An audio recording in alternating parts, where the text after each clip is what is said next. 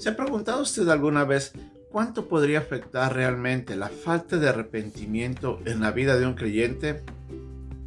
Aunque de alguna manera en nuestra mente tenemos claro de que la falta de arrepentimiento hace daño, muchos de los creyentes, lamentablemente, por falta de una decisión propia e inmediata de alejarse de los pecados, mantienen esa relación inapropiada con aquello que les aleja de Dios.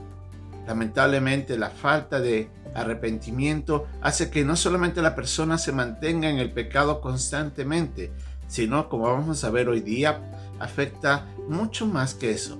Y vamos a ver lo que Pablo en esta lección de hoy día aquí en un momento con Dios nos muestra hablando de este problema que tenía la iglesia allá en Corinto y que el temor que él tenía era que lamentablemente eso le iba a traer gran vergüenza delante de Dios al ver ese comportamiento inapropiado por los hermanos.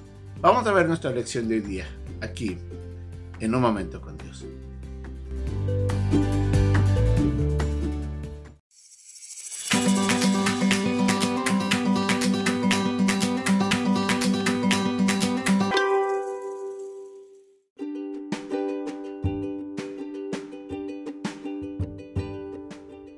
El pasaje de hoy día se encuentra en la segunda carta a los Corintios capítulo 12 versículo 19 hasta el capítulo 13 versículo 4. ¿Pensáis aún que nos disculpamos con vosotros? Delante de Dios en Cristo hablamos, y todo, muy amados, para vuestra edificación. Pues me temo que cuando llegue no os halle tales como quiero, y yo sea hallado de vosotros, cual no queréis que haya entre vosotros contiendas, envidias, iras, divisiones, maledicencias, murmuraciones, soberbias, desórdenes, que cuando vuelva me humille Dios entre vosotros, y quizá tenga que llorar por muchos de los que antes han pecado, y no se han arrepentido de la inmundicia y fornicación y lascivia que han cometido. Esta es la tercera vez que voy a vosotros. Por boca de dos o tres testigos se decidirá todo asunto. He dicho antes, y ahora digo otra vez como si estuviera presente. Y ahora ausente lo escribo a los que antes pecaron, y a todos los demás, que si voy otra vez no seré indulgente, pues buscáis una prueba de que habla Cristo en mí, el cual no es débil para con vosotros, sino que es poderoso en vosotros, porque aunque fue crucificado en debilidad, vive en el poder de Dios, pues también nosotros somos débiles en él, pero viviremos con él por el poder de Dios para con vosotros.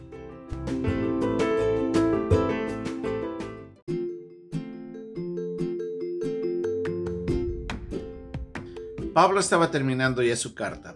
A lo largo de estos últimos capítulos, él venía defendiendo su apostolado. Pero en estos versículos finales del capítulo 12 y los primeros versículos del capítulo 13, Pablo nos habla sobre una gran preocupación que él tenía.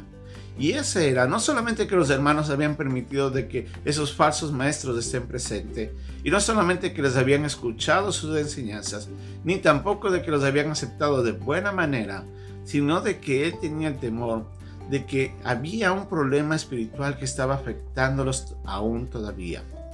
Como nos dice el mismo en el versículo 1, estaba por ir a Corinto por tercera vez.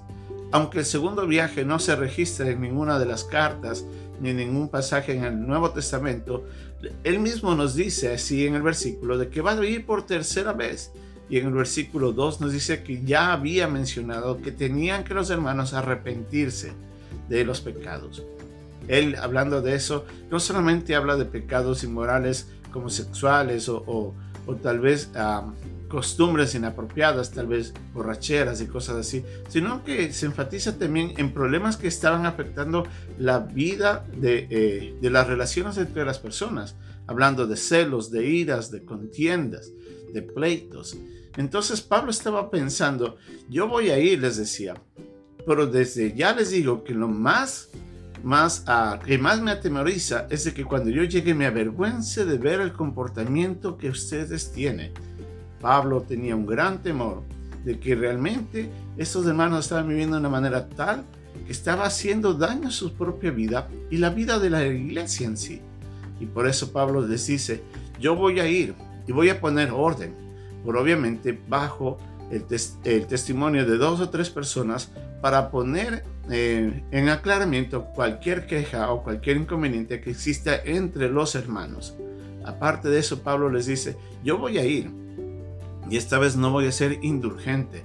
Yo voy a ser firme en la decisión de poner orden sobre esto que está haciéndoles tanto daño.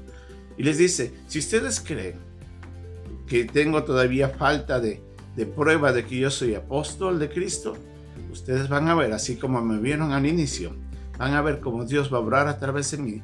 Y esta vez nuevamente miraremos del poder de Dios, por esta vez a través de la disciplina.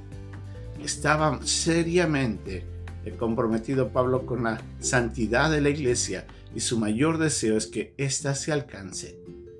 Como vemos en el pasaje que estamos viendo, los hermanos en Corinto habían estado alejándose de Dios y eso estaba haciendo nuevamente generando problemas, ya no solamente en el comportamiento, sino en que ya está su discernimiento espiritual, aún de las enseñanzas y de quién es un correcto siervo del Señor o no, estaba siendo afectado.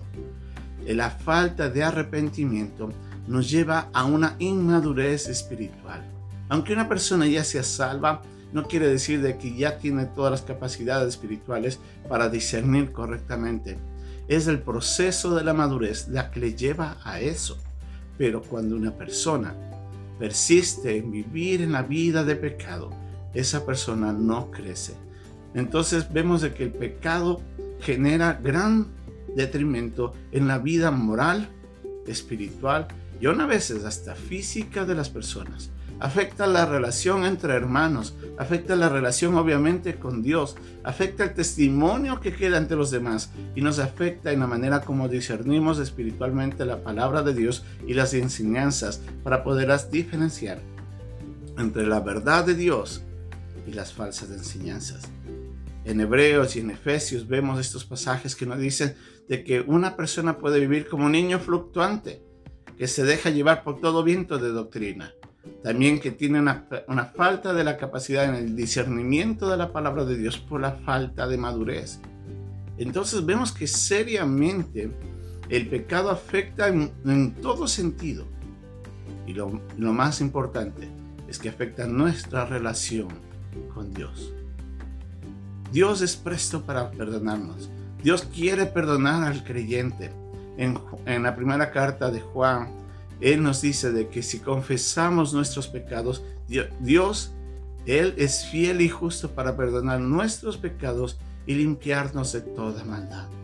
Dios espera que nosotros nos arrepintamos, que volvamos hacia Él y que le digamos, Señor, sí, reconozco, mi vida está en pecado, yo estoy haciendo esto que no te gusta, que no te agrada y, entiendo que, que esto está mal, te pido me perdones.